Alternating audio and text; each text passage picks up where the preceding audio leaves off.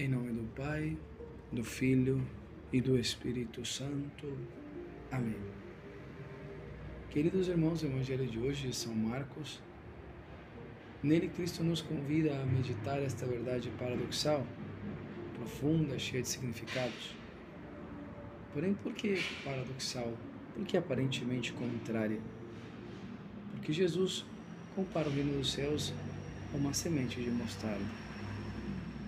Vai dizer São João Crisóstomo: Como pode Cristo comparar o reino dos céus, uma verdade tão grande, onde Ele mesmo habita, com seus anjos e santos?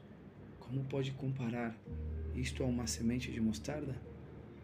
Existe algo tão grande como o reino dos céus e tão pequeno como uma semente de mostarda? E a resposta nos dá o próprio Cristo, porque Ele é o próprio reino dos céus, o coração de Deus, a ideia de Deus onipotente, inabarcável.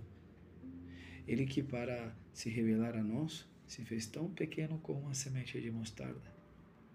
Ele que para ganhar o coração do ser humano teve que abaixar, se esconder seu poder, sua grandeza, sua realeza na natureza humana, justamente para implementar no coração do homem o reino de Deus.